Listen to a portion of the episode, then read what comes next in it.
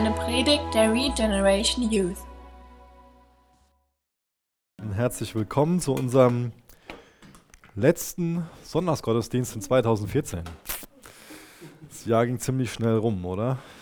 Also für mich war das irgendwie so ein bisschen surreal, dass alles so booms vorbeigegangen ist.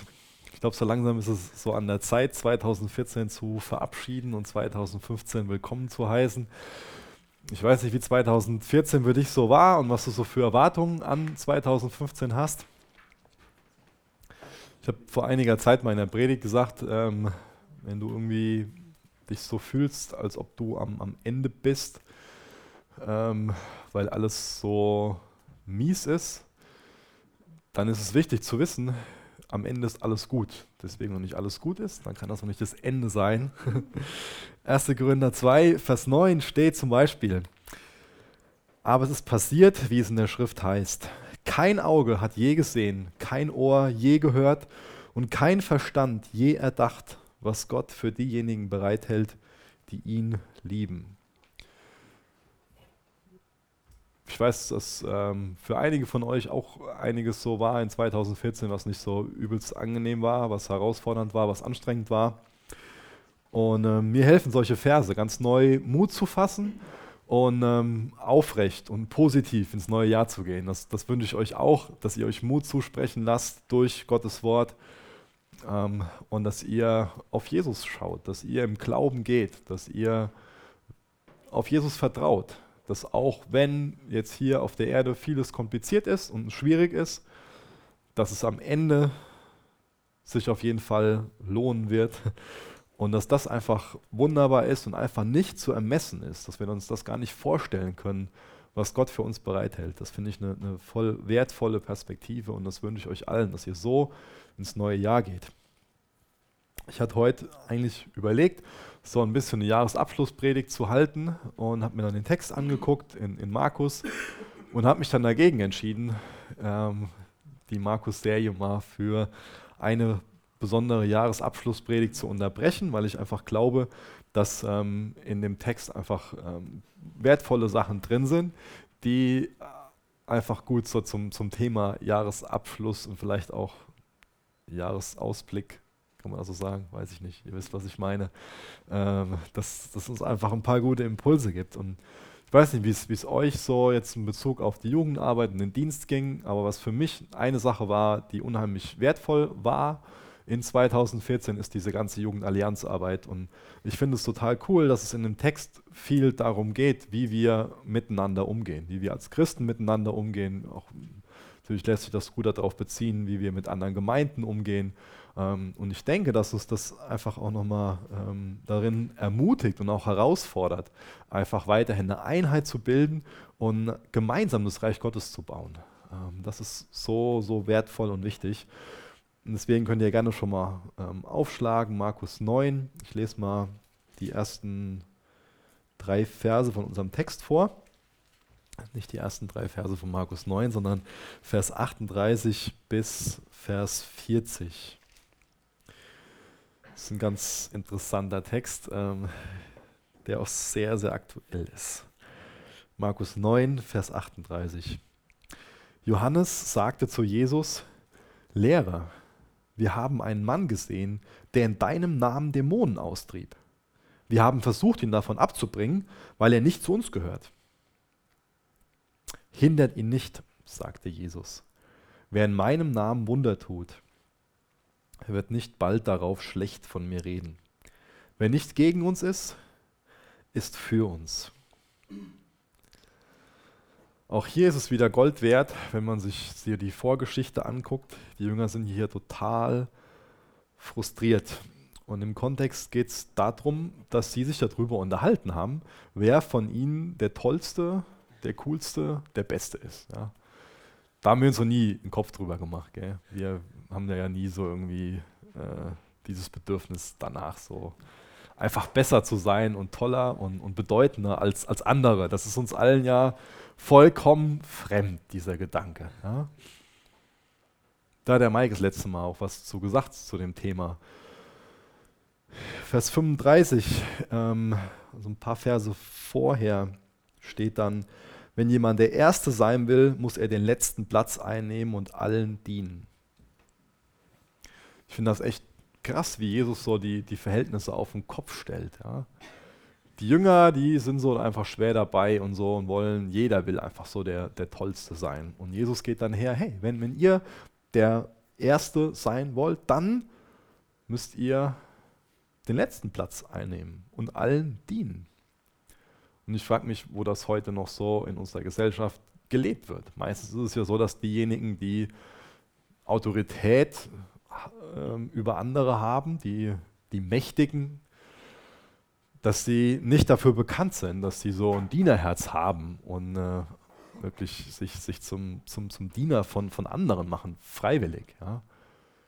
Sondern eigentlich ist es eher so, so ein Bild, was wir, glaube ich, oft so in, in unserem Innern haben, ja, wenn, wenn äh, das man einfach Macht so von, von oben ausübt und, und, und befiehlt. Und vielleicht steht das so in unserem Innern ein bisschen im Widerspruch dazu, dann zu dienen. Und Jesus geht her und sagt, hey, wenn ihr bedeutend sein wollt, wenn ihr in meinen Augen bedeutend sein wollt, dann macht ihr euch zum Diener. Das haben wir auch gelesen, das könnt ihr in den Versen davor euch nochmal angucken. Für mich ist der Text unheimlich wichtig. Das ist eine, eine ganz, ganz wichtige Passage. Deswegen lest ihr das zu Hause nochmal durch und lasst euch das wertvoll werden. Ja? Denkt da nochmal mehr drüber nach. Da geht es da geht's darum, ähm, wirklich zu, zu dienen und, und, und ähm, ich lese das nochmal kurz vor, weil es einfach zu kostbar ist, um irgendwie übergangen zu werden. Markus 9, ab wo lese ich vor? Ab Vers 36 und 37. Dann stellte er ein kleines Kind in ihre Mitte, nahm es in die Arme und sagte zu ihnen, wer solch ein kleines Kind um meinetwillen aufnimmt, nimmt mich auf. Und wer mich aufnimmt, nimmt, mein, nimmt meinen Vater auf, der mich gesandt hat. Ich finde das wichtig, dass wir in diesem Bewusstsein leben, dass wir unheimlich viele Gelegenheiten haben in, in unserem Alltag, Jesus zu dienen. Und dass die andere Seite der Medaille die ist, dass wir unheimlich viele Möglichkeiten auch haben, wie soll ich das nennen? Vielleicht Jesus zu vernachlässigen oder Nein zu Jesus zu sagen. Das ist ein wichtiges Thema. Ähm, wie gesagt, lest euch die Verse zu Hause nochmal durch, denkt darüber nach und fragt euch, ob ihr bedeutend in den Augen der Welt sein wollt oder ob ihr bedeutend großartig in den Augen von, von Jesus sein wollt. Das ist so der Kontext, in dem jetzt ähm, so die, die Vorgeschichte zu unserem Text von, von heute. Es geht also darum, dass auch der Johannes einer von denen, dass er der Tollste sein will. Und jetzt finde ich es interessant, wie er darauf reagiert. Das ist auch wieder so eine ganz typische Sache. Denn Jesus muss ja hier die Jünger korrigieren. Er muss denen ja sagen, hey, was, was ihr hier meint, wie ihr toll und bedeutend sein könnt, das, das stimmt nicht. Ich habe dann falsches Denken. Und wie ist jetzt die Reaktion von dem Johannes? Reagiert der Johannes so, dass er sagt, ja, okay, Jesus, da hast du recht mit, da muss ich umdenken, da will ich ab sofort anders handeln, das tut mir leid, vergib mir das, hier tue ich Buße, hier denke ich um, hier ist eine Sinnesänderung bei mir. Das wäre eine, geistliche Reaktion auf die Korrektur von Jesus. Aber Johannes geht hier anders vor. Er lenkt von sich ab und geht so her und sagt, ja, aber Jesus da, wir haben da einen gesehen, und vielleicht will er auch hergehen und nicht nur von sich ablenken, sondern auf der anderen Seite auch wieder sagen, wie großartig er doch ist. Nämlich, dass er so einen bösen Typen dabei erwischt hat, wie er da Dämonen ausgetrieben hat.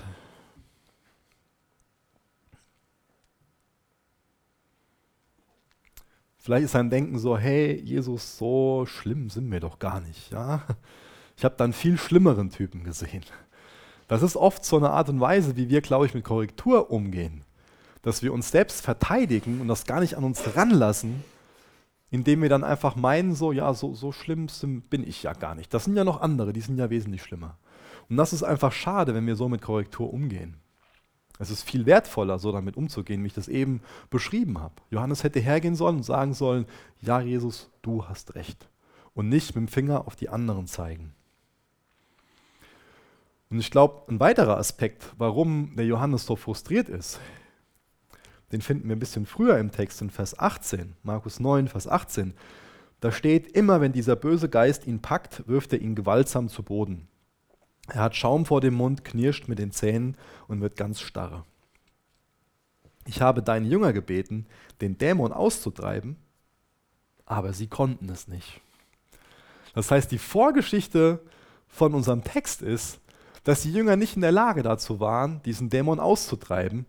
Und dann nachher geht Johannes her und schimpft quasi über andere Jünger, die in der Lage sind, diesen Dämon auszutreiben.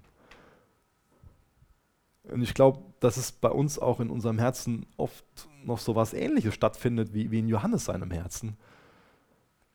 Dass wir nicht darauf klarkommen, dann, wenn, wenn dann vielleicht andere Erfolg bei was haben, wo wir drinne versagt haben oder wo, wo bei uns einfach Misserfolg war.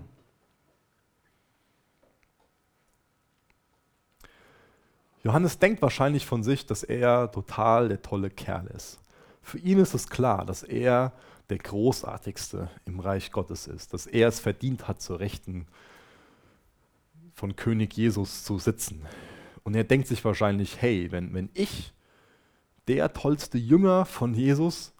Wenn ich es nicht hinkriege, Dämonen auszutreiben, dann kann das da gar nicht mit rechten Dingen zugehen. Dass da so ein anderer, so, so einer von denen, gar nicht so, der gehört ja gar nicht zum engsten Kreis, der gehört nicht zu den dreien, nicht zu den zwölfen. Wer will das schon sein, der andere? Ich kann mir gut vorstellen, dass, dass so, ein, so ein Gedanke einfach beim Johannes da war.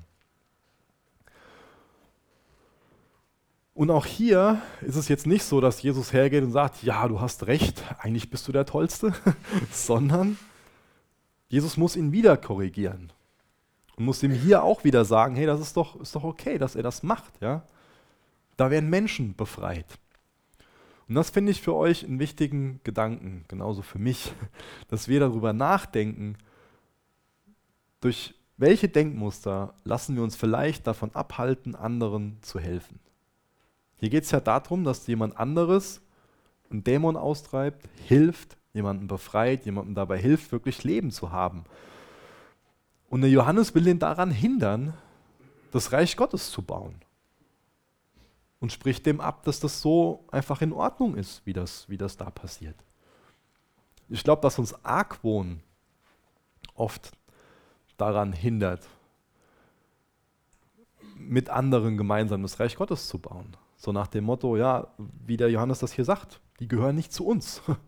Das ist total einfach, dass wir sowas als Chapel sagen. Ja? Die gehören nicht zu uns.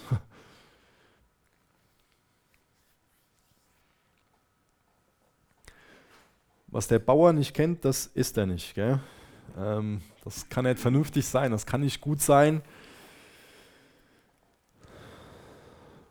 Oft ist es so, dass das was unbekannt ist, vielleicht auch die Personen, die unbekannt sind, dass uns das ein bisschen suspekt ist.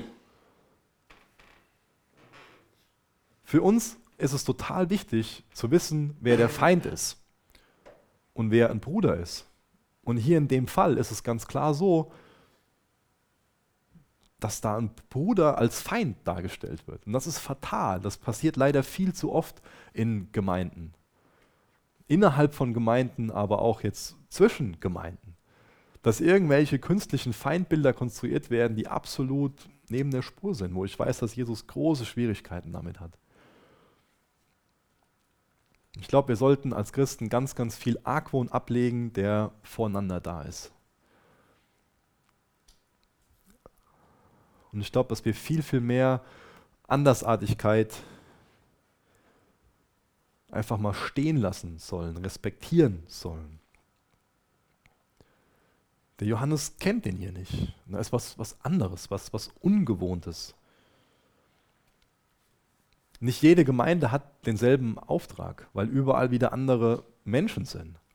Und die eine hat vielleicht eher einen Auftrag, sich um arme Menschen zu kümmern, weil sie halt in der Gegend ist, wo viele Arme sind. Eine andere Gemeinde ist in einem, ist in einem anderen Kontext Also kümmert sich die Gemeinde auch um, um andere Menschen, weil man sich immer als Gemeinde um die Menschen kümmert, die vor Ort sind. Und dann ist es einfach total schade und das ist einfach Realität, das kann man nicht wegdiskutieren, dass es dann so ist, dass dann die eine Gemeinde der anderen Gemeinde sagt, nee, ihr müsstet euch aber um die und die Leute kümmern. Und das ist so traurig, ganz ehrlich gesagt, weil das einfach sinnlos ist, da so viel Energie rein zu investieren. Da geht so viel drunter kaputt. Wir sollten einfach unsere Energie da rein investieren, den Leuten zu dienen, wo wir gerade sind, hier in Seelbach, hier in dieser Gegend. Und wir brauchen uns keinen Kopf darüber machen, was da eine andere Gemeinde sonst wo macht. Ein weiterer Aspekt, der uns oft davor abhält, davon abhält, ähm, gemeinsame Sachen mit anderen Gemeinden zu machen, ist doch vielleicht so ein bisschen der Aspekt Neid und, und Eifersucht wie wir das in dem Beispiel gesehen haben. Der Johannes hat Schwierigkeiten damit. Hey, da ist jemand anderes, der wird von Gott in einer Art und Weise gebraucht, so werde ich nicht gebraucht. Also kann da was nicht mit rechten Dingen zugehen. Der Johannes sollte sich über den freuen, dass da jemand ist, der in Jesu Namen unterwegs ist und Dämonen austreibt. Aber er ist kritiksüchtig und sorgt dafür eine, für eine Spaltung. Und genau dafür muss ihn Jesus korrigieren. Und ich wünsche mir, dass uns Jesus nicht für Kritiksucht und für den Geist der Spaltung korrigieren muss. Weil das ist was, was, was nicht Jesus-like ist, was, was weichen muss. Dann habe ich eben schon vorgelesen, ja, habe ich, Vers 40, wenn nicht gegen uns ist, ist für uns. Ich will diesen Vers mal ein bisschen ausbalancieren mit einem anderen Vers aus Matthäus 12, Vers 30. Da steht, Wer mich nicht unterstützt, ist gegen mich. Und wer nicht Seite an Seite mit mir arbeitet, arbeitet im Grunde gegen mich. Sorry. Ich habe das deswegen mal so als Gegengewicht genommen, um zu zeigen, dass es einfach, ähm, dass das Anliegen von dem Markus ist, nochmal ganz neu zu unterstreichen, dass wir Jesus gegenüber nicht neutral dastehen können. Du kannst Jesus gegenüber nicht neutral dastehen. Du kannst es nicht irgendwie so denken, so, ja, ich warte mal, bis ich mich für oder gegen Jesus entscheide. Du hast momentan, entweder bist du, entweder bist du in Christus oder du bist außerhalb von, von Christus. In dem Sinne gibt es nur schwarz und weiß. Aber natürlich gibt es einfach äh, Riesenunterschiede darin, wie sehr man gegen Jesus ist oder wie sehr man mit Jesus unterwegs ist. Ich denke, meist von uns sind die, diese Begrifflichkeiten lauwarm oder so. Es ist, kommt ja oft in der Bibel vor, dieses, dieses Bild, dass wir davor gewarnt werden, dass wir so lauwarm werden.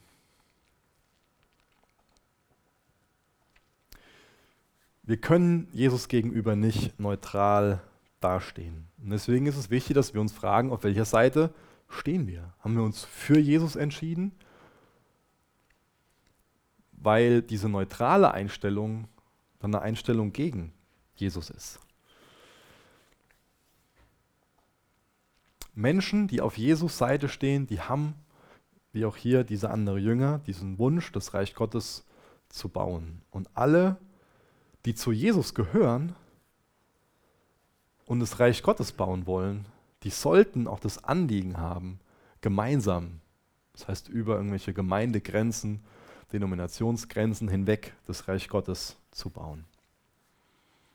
Für uns ist es wichtig, dass wir keine Feinde und auch keine Feindbilder innerhalb von, von, den, von dem Leib Christi konstruieren und irgendwie auch so ein, so ein arrogantes Denken haben und so meinen so, ja, bei der Brüdergemeinde, da läuft das falsch und bei den Charismatikern, ja, die haben das und das.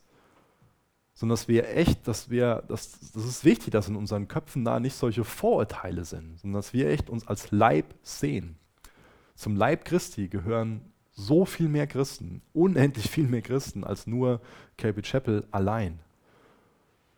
Und wenn irgendwelche Exklusivitätsgedanken da sind, das ist was ganz, ganz Schadhaftes. Das ist einfach, Exklusivität ist gleich Stolz und Stolz ist was, was einfach jeden Körper beeinträchtigt, was jeden Leib kaputt macht, was jedem Leib schadet. Deswegen, der Feind ist der Teufel und, und niemals ein Bruder. Das erste Prinzip, wie man großartig in den Augen Gottes sein kann, war, dass man sich zum, zum Diener aller macht. Und das zweite ist jetzt hier, dass man für Einheit sorgt. Und jetzt lese ich in Vers 41 und 42 weiter. Wenn jemand euch auch nur einen Becher Wasser gibt, weil ihr zu Christus gehört, wird er belohnt werden. Doch wer schuld daran ist, dass diese Kleinen, die an mich glauben, diesen Glauben verlieren, der wäre besser daran, mit einem Mühlstein um den Hals ins Meer geworfen zu werden.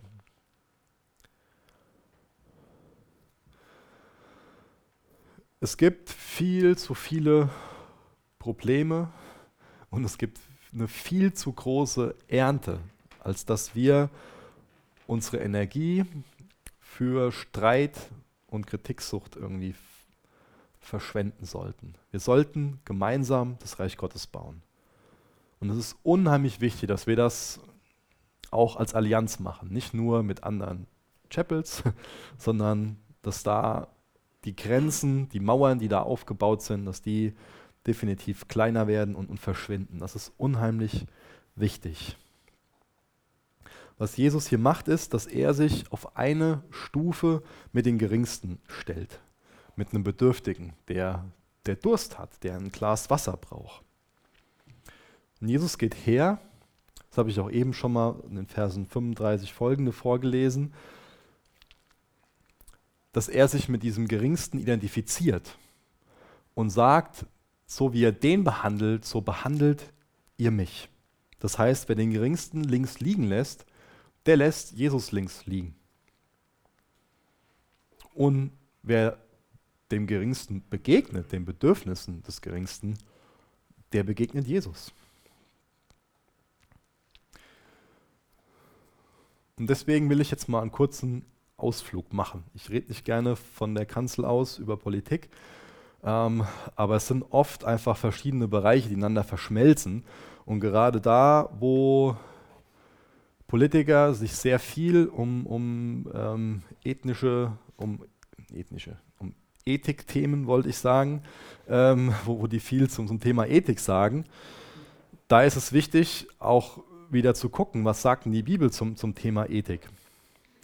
Ich habe leider in letzter Zeit immer wieder den Satz gehört, ich habe ja nichts gegen Ausländer, aber gefährlich, gefährlich.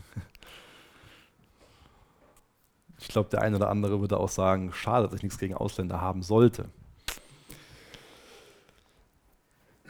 Ich finde es krass, dass so die Schere zwischen Arm und Reich immer weiter in Deutschland auseinandergeht. Das ist, das ist eine Wahrheit. Das entwickelt sich über die letzten Jahre immer mehr so. Und es gibt ganz, ganz viele Menschen in Deutschland, die Angst vor sozialem Abstieg haben und die sich irgendwie so abgehängt fühlen. Und das Ganze begünstigt meiner Meinung nach Ausländerfeindlichkeit. Ich glaube, dass viel Ausländerfeindlichkeit daraus entsteht, dass Leute verunsichert sind in Bezug auf ihren Wohlstand und Angst davor haben, dass ihr Wohlstand schwindet, weil wir ein Land sind, was auf Zuwanderung angewiesen ist. Das ist, kann man nicht bestreiten. Und ich denke, die meisten von euch haben schon mal was von Pegida gehört. Patriotische Europäer gegen die Islamisierung des Abendlandes. Da gab es in Dresden diese riesengroßen Demos und sind jetzt in ganz vielen anderen Städten ähm, geplant. Und leider, leider gibt es immer mehr Politiker, die Verständnis für diese Demonstranten und für die Demonstrationen äußern.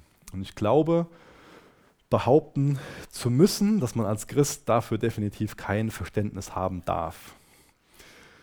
Das Ding ist, ich habe großes Verständnis dafür, wenn Leute gegen Sozialabbau sind oder wenn Leute gegen ungerechte Löhne sind oder gegen Hartz IV da was dran ändern wollen oder irgendwie Probleme mit den politischen Verhältnissen haben. Da habe ich auch großes Verständnis für. Aber als Christ müssen bei uns dann die Alarmglocken schrillen, ganz, ganz laut schrillen. Wenn Menschen gegen Menschen demonstrieren, gegen ihren Glauben, gegen ihre Herkunft. Ich glaube, dafür darf man kein Verständnis haben, dass gegen Menschen demonstriert wird. Dass das, wie gesagt, gegen ihren Glauben oder ihre Herkunft demonstriert wird. Es ist unheimlich wichtig, dass wir als Christen wissen und das auch vertreten, dass wer bei uns Zuflucht sucht, der sollte bei uns herzlich willkommen sein. Denk mal, denk mal an Jesus, der sich mit diesem Geringsten identifiziert. Und wenn wir sagen, nee, du nicht, dann sagen wir zu Jesus, nein, Jesus, du nicht. 3. Mose 19, Vers 34. Den Ausländer, der bei euch wohnt, sollt ihr wie einen von euch behandeln und ihr sollt ihn lieben wie euch selbst. Denn ihr selbst wart einst Fremde in Ägypten. Ich bin der Herr, euer Gott. Ich hoffe, viele von euch haben, äh, haben zwei Freunde von mir gepostet, jeweils zwei verschiedene Bilder so mit dem gleichen Inhalt, wo, wo einfach dann nur so, eine, so, ein, so ein Weihnachts, ähm, wie nennt sich das, so, so ein Krippenspiel drauf war wo dann aber nur noch ein Ochse und ein Esel da stand. Das fand ich ganz interessant, dass dann gesagt worden ist, ja, wer einfach dann Flüchtlinge und, und Araber und Afrikaner aus da rausstreicht, dann bleiben am Ende nur noch Ochsen und Esel übrig. Ähm, fand ich sehr gut. Ich finde es unheimlich wichtig, dass wir eine Jugend sind, der einfach bewusst ist, dass Jesus ein Miteinander total wichtig ist. Dass wir eine Jugend sind, wo rassistische oder sexistische oder islamophobe oder homophobe Gedanken einfach nicht geduldet werden, weil das definitiv nicht, nicht Jesus-like ist. Jesus hat was gegen rassistisches Denken, gegen sexistisches Denken, gegen islamophobes oder homophobes Denken. Das muss uns bewusst sein. Alles, was diskriminierend und was menschenfeindlich ist, hat nichts mit Jesusmäßigen Gedanken zu tun. Eigentlich würde ich gerne jetzt die ganze Prägung zu dem Thema halten, aber ich merke, dass ich jetzt irgendwie ein bisschen. Stellt euch mal eine, eine Torte vor. Und jetzt gibt es zwei verschiedene Perspektiven auf diese Torte. Die Torte beschreibt einfach das, was wir haben. Ja? Die eine Perspektive ist, wir Deutschen haben eine Torte. Und wir müssen mit dieser Torte auskommen. Das heißt, wir müssen diese Torte verteidigen. Und wir müssen dafür sorgen, dass diese Torte auch eine Schwarzwälder Kirschtorte bleibt. Ja? Und keiner darf was von der Torte abhaben, weil wir haben uns diese Torte erarbeitet. Wir haben uns die verdient. Das ist die eine Perspektive auf diese Torte. Und das spielt so ein bisschen auf den Gedanken an, den ich ganz am Anfang geäußert habe, dass ich glaube, dass viel Ausländerfeindlichkeit dadurch entsteht, dass Leute Angst um ihren Wohlstand haben. Eine andere Perspektive ist, wir Deutsche haben eine Torte. Diese Torte hat uns Gott anvertraut. Und er will, dass wir diese Torte gut verwalten. Wir können diese Torte genießen und wir können sie zum gleichen Zeitpunkt auch mit anderen teilen diese Torte haben wir uns nicht verdient, sondern das ist ein Geschenk Gottes. Und diese Torte gehört an sich Gott. Wir sind da als Verwalter über diese Torte eingesetzt. Und wir haben den Wunsch, diese Torte so zu verwalten, dass Gott Freude daran hat. Und Gott sagt uns, wer im Kleinen treu ist, der wird über mehr gesetzt. Dann haben wir nicht irgendwann nur eine kleine Schwarzwälder Kirschtorte, sondern haben noch ich falle jetzt keinen anderen Tortennamen ein, setzt irgendwas ein. gibt halt ganz viele verschiedene Torten, die wir dann dazu bekommen können, wenn wir im Kleinen treu sind.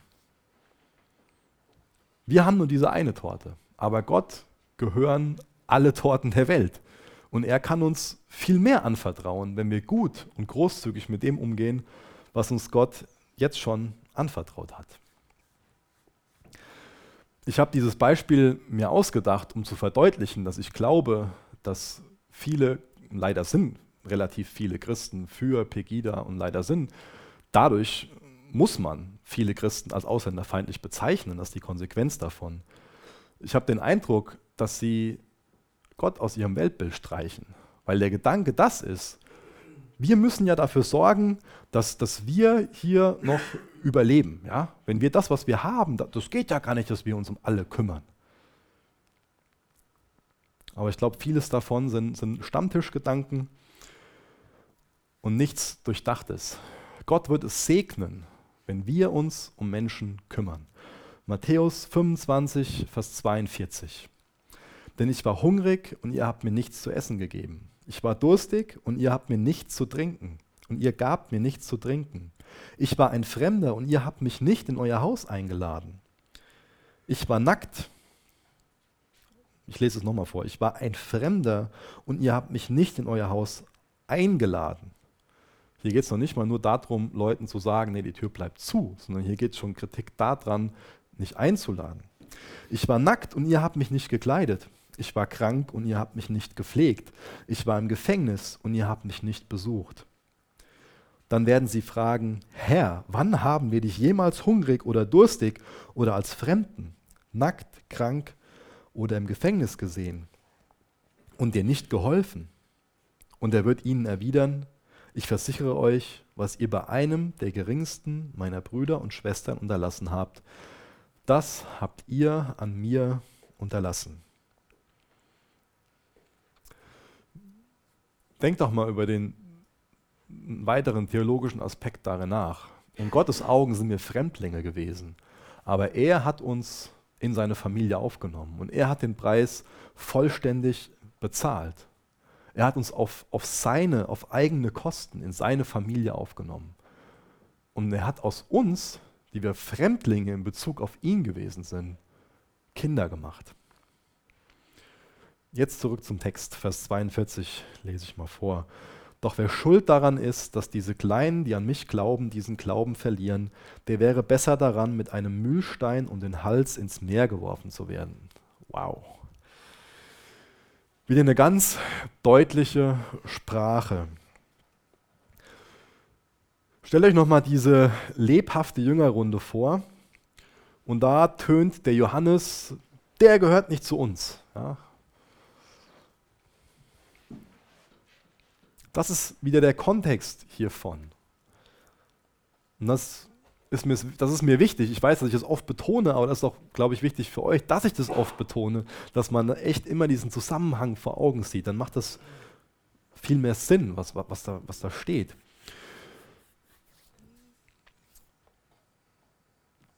Das heißt, hier geht es darum, dass da so, so sinnloses Gequatsche ist. Und hier wird davor gewarnt, dass junge Christen durch sinnloses Gequatsche, dass junge Christen durch Arroganz und, und sich über andere stellen, und die gehören nicht dazu, in ihrem Glauben Schiffbruch erleiden. Geschwätz und Dratscherei ist was sehr Schadhaftes für jeden, für jede Beziehung. Ja. Es passiert leider oft, dass so ein Geschwätz entsteht. Ja. So, so auch ganz unterschwellig. Ja. Dass so Gedanken aufkommen, ja, eigentlich sind wir ja besser, eigentlich machen wir das ja richtiger als die anderen. Genau vor sowas wird hier gewarnt. Und ich lese es nochmal vor. Doch wer schuld daran ist, dass diese Kleinen, die an mich glauben, diesen Glauben verlieren, der wäre besser daran, mit einem Mühlstein um den Hals ins Meer geworfen zu werden. Das ist ein nächstes wichtiges Prinzip, um, um großartig in den Augen Gottes zu sein, dass wir keine Unterschiede zwischen Gottes Kindern machen und dass wir uns um die Geringsten kümmern, dass wir sensibel sind, vor allen Dingen auch mit, mit jungen Christen. Und dass wir nicht durch unnützes Geschwätz und, und Dratscherei und, und sowas, so ein stolzes, arrogantes sich über andere erheben, dabei mithelfen, dass, dass ein junger Christ wieder vom, vom Glauben abkommt. Vers 43 bis 47 lese ich vor geht es weiter mit deutlichen Worten. Wenn deine Hand dich zum Bösen verführt, dann hack sie ab. Es ist besser, mit nur einer Hand in den Himmel einzugehen, als mit zwei Händen ins ewige Feuer der Hölle zu kommen. Wenn dein Fuß dich zum Bösen verführt, dann hack ihn ab. Es ist besser, mit nur einem Fuß in den Himmel einzugehen, als mit zwei Füßen in die Hölle geworfen zu werden. Und wenn dein Auge dich zum Bösen verführt, reiß es aus. Es gibt ja oft so eine Diskussion darüber, dass, hm, wie sage ich das? Es gibt oft Leute, die sehr militant darin sind, dass man die Bibel immer wortwörtlich nehmen muss. Wenn ihr mal in so einer Diskussion seid, dann könnt ihr gerne mal diesen Text vorlesen und fragen, wie wörtlich diese Person diesen Text nimmt. Ähm, ich hoffe, dass uns allen klar ist, dass die Bibel ausgelegt werden muss und nicht immer wortwörtlich verstanden werden darf. Vielleicht habt ihr schon mal was von einem Origenes gehört, das ist ein Kirchenvater. Und der hat diesen Text buchstäblich, also im wahrsten Sinne des Wortes, verstanden und nicht, wie von Jesus gemeint, sinngemäß, also bildhaft. Was hat er deswegen gemacht? Er hat sich selbst kastriert. Jesus geht es hier darum, dass, ja, aua, ich weiß, Jesus macht es sehr deutlich, wie wichtig es ist, keine Sünde in unserem Leben zu dulden. Darum geht es hier. Er macht uns bewusst, wie, wie wichtig es ist, keine Sünde in unserem Leben zu dulden. Und auch hier finde ich es wieder wichtig, sich daran zu erinnern, hier geht es wieder im Kontext darum, sich um Bedürftige zu kümmern. Und ich glaube, wir haben oft das Problem mit Sünde, dass wir nur bei Sünde vorzugsweise an moralische Dinge denken, wo wir irgendwas gemacht haben, was wir nicht hätten machen sollen. Wenn man die Bibel studiert, dann merkt man irgendwann, dass Gott viel größere Probleme damit hat, mit den Dingen, die wir nicht machen obwohl wir sie machen könnten. Und ich glaube, dass das ein Aspekt von Sünde ist, der uns oft verloren geht. Dass es auch Sünde sein kann, nichts zu machen. Nämlich dann, wenn man was Gutes, was Richtiges machen könnte und einfach dem gegenüber gleichgültig ist oder was auch immer.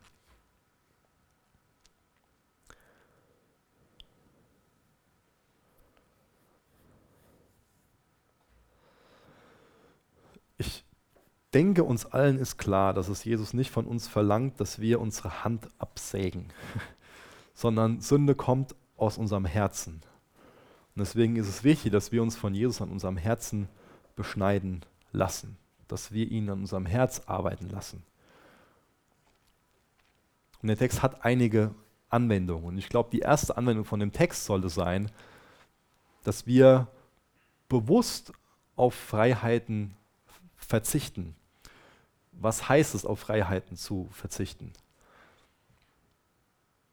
Ich denke, bei einigen von euch kommt jetzt vielleicht schon so ein Gedanke, so, ja, okay, wenn man jetzt ein Problem mit Pornografie hat, soll man auf die Freiheit verzichten, vielleicht den Computer im Zimmer zu haben oder irgendwie sowas. Ich finde es aber auch hier wieder wichtig, als erstes an was anderes zu denken. Nämlich, das ändert ja nicht unser Herz. Was unser Herz ändert, ist, zum Beispiel auf die Freiheit zu verzichten, morgens keinen Wecker zu stellen oder den Wecker eine halbe Stunde später zu stellen.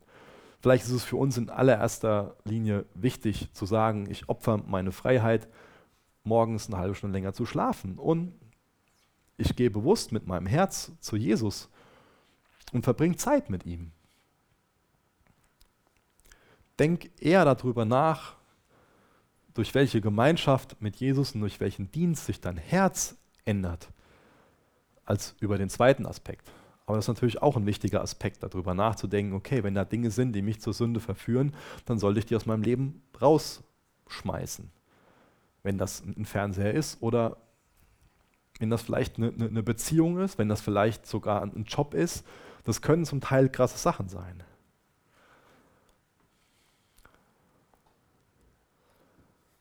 aber tu dir einen Gefallen und geh konsequent mit den Dingen um.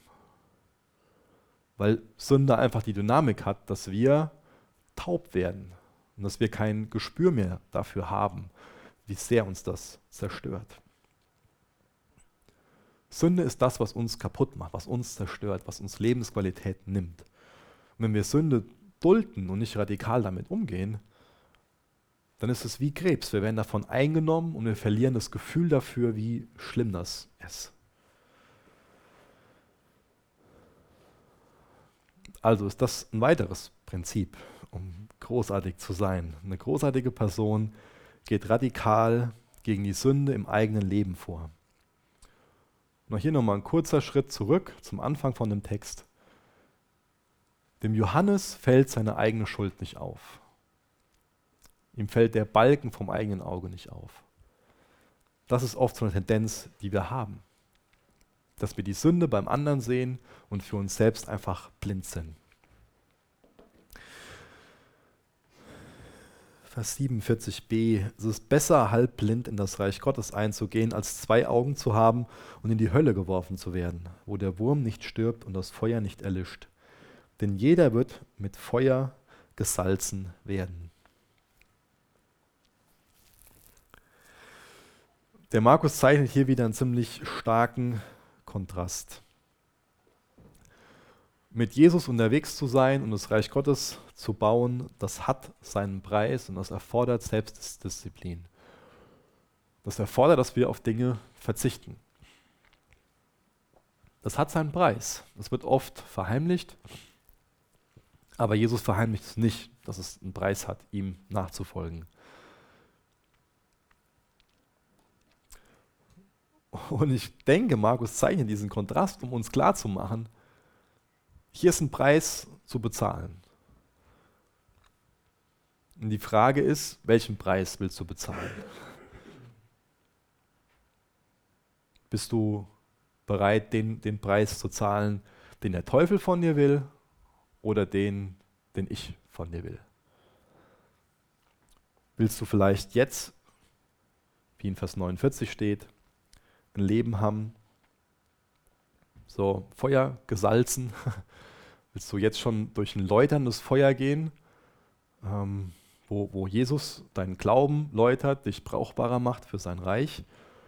Oder willst du diesen ewigen Preis bezahlen? Sünde hat nicht nur direkte Konsequenzen, sondern Sünde hat auch ewige Konsequenzen. Und Jesus redet oft von, diesem, von, von der Hölle, von, von diesem Ort. Jesus selbst glaubt an diesen Ort. Und dieser Ort ist die Konsequenz für unvergebene Sünde. Ich habe dieses Wort Gehenna genannt, das bedeutet Tal Hinnon, das ist ein Tal außerhalb von Jerusalem. Und dieses Tal ähm, ist dafür bekannt, dass ein ziemlich krass gottloser König Ahas den Molech, das ist so ein Feuergott, angebetet hat, indem er Kinder bei lebendigem Leib verbrannt hat. Das könnt ihr nachlesen, 2. Chronik 28.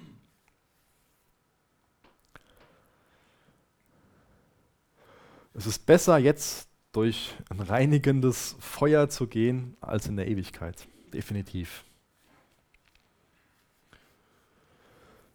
Ich lese mal Vers 50 vor zum Abschluss. Salz ist gut, um zu würzen, aber wenn es seinen Geschmack verliert, wie soll man es wieder salzig machen? Ihr müsst die Eigenschaft des Salzes in euch tragen und in Frieden miteinander leben. Das wird immer wieder unterstrichen. Das ist immer wieder ein ganz, ganz wichtiger Aspekt der Lehre Jesu, dass er uns dazu auffordert, im Frieden miteinander zu leben. Wir sind nicht gerettet, um, um einfach nur dann die Ewigkeit mit Jesus zu verbringen. Wir sind gerettet, um jetzt als Jünger Jesu das Reich Gottes zu bauen. Und das sollten wir in Einheit mit, als, Jugend, als, als Gemeinde, in Einheit mit anderen Christen tun. Und lasst euch darin echt ermutigen, dass das auch ein wichtiger Aspekt für uns im nächsten Jahr ist. Dass wir gemeinsam den Fokus haben, nicht, dass mir darum geht, Hauptsache wir machen was mit anderen Christen gemeinsam. Nein, ich geh da, mir geht es darum, Hauptsache wir machen mit anderen Christen oder Hauptsache wir bauen mit anderen Christen das Reich Gottes. Da, darum geht es. Im Hier und Jetzt zu leben. Und zu sagen, wir haben Frieden miteinander und wir investieren uns gemeinsam dafür, dass mehr Menschen vor dem gewarnt werden, was, was wir auch eben gelesen haben. Es gibt eine ewige Konsequenz für, für Schuld. Es gibt eine ewige Trennung von Gott. Und auf der anderen Seite gibt es ewige Gemeinschaft mit Gott. Gott bietet uns jetzt schon ein Leben an, was lebenswert ist, ein Leben in, in Fülle.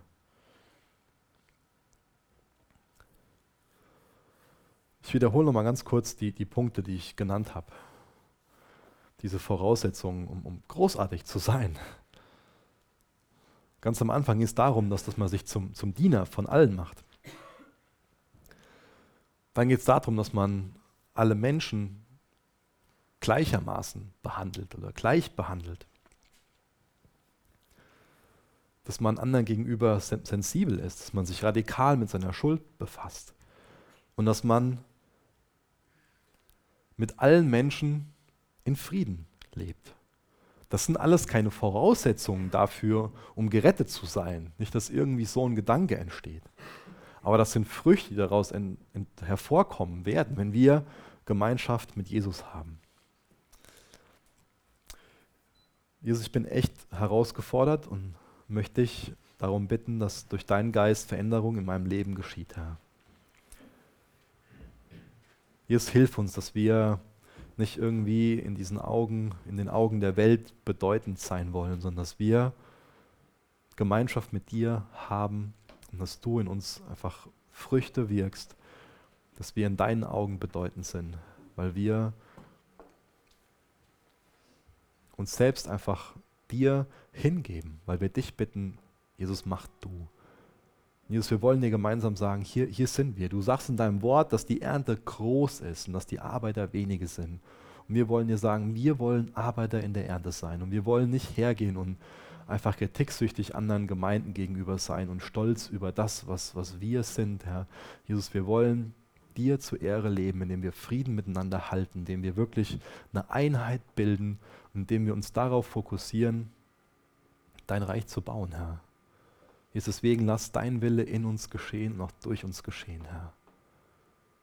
Jesus, ich möchte dich bitten für jeden, der hier ist, für jeden, der, der hier mit zur Jugendarbeit gehört, dass wir alle gut ins nächste Jahr kommen und dass wir einfach diesen gemeinsamen Wunsch haben, uns von dir gebrauchen zu lassen und dir zur Ehre zu sein. Möchte ich bitten, dass du uns als, als Jugendfamilie segnest, Herr, dass du uns gebrauchst, dass du uns auch dafür gebrauchst, dass wir uns gegenseitig wirklich ermutigen und lass uns weiterhin im Glauben wachsen, Herr, in Jesu Namen. Amen. Danke für das Anhören der Predigt. Weitere Informationen findest du unter www.regenerationyouth.de.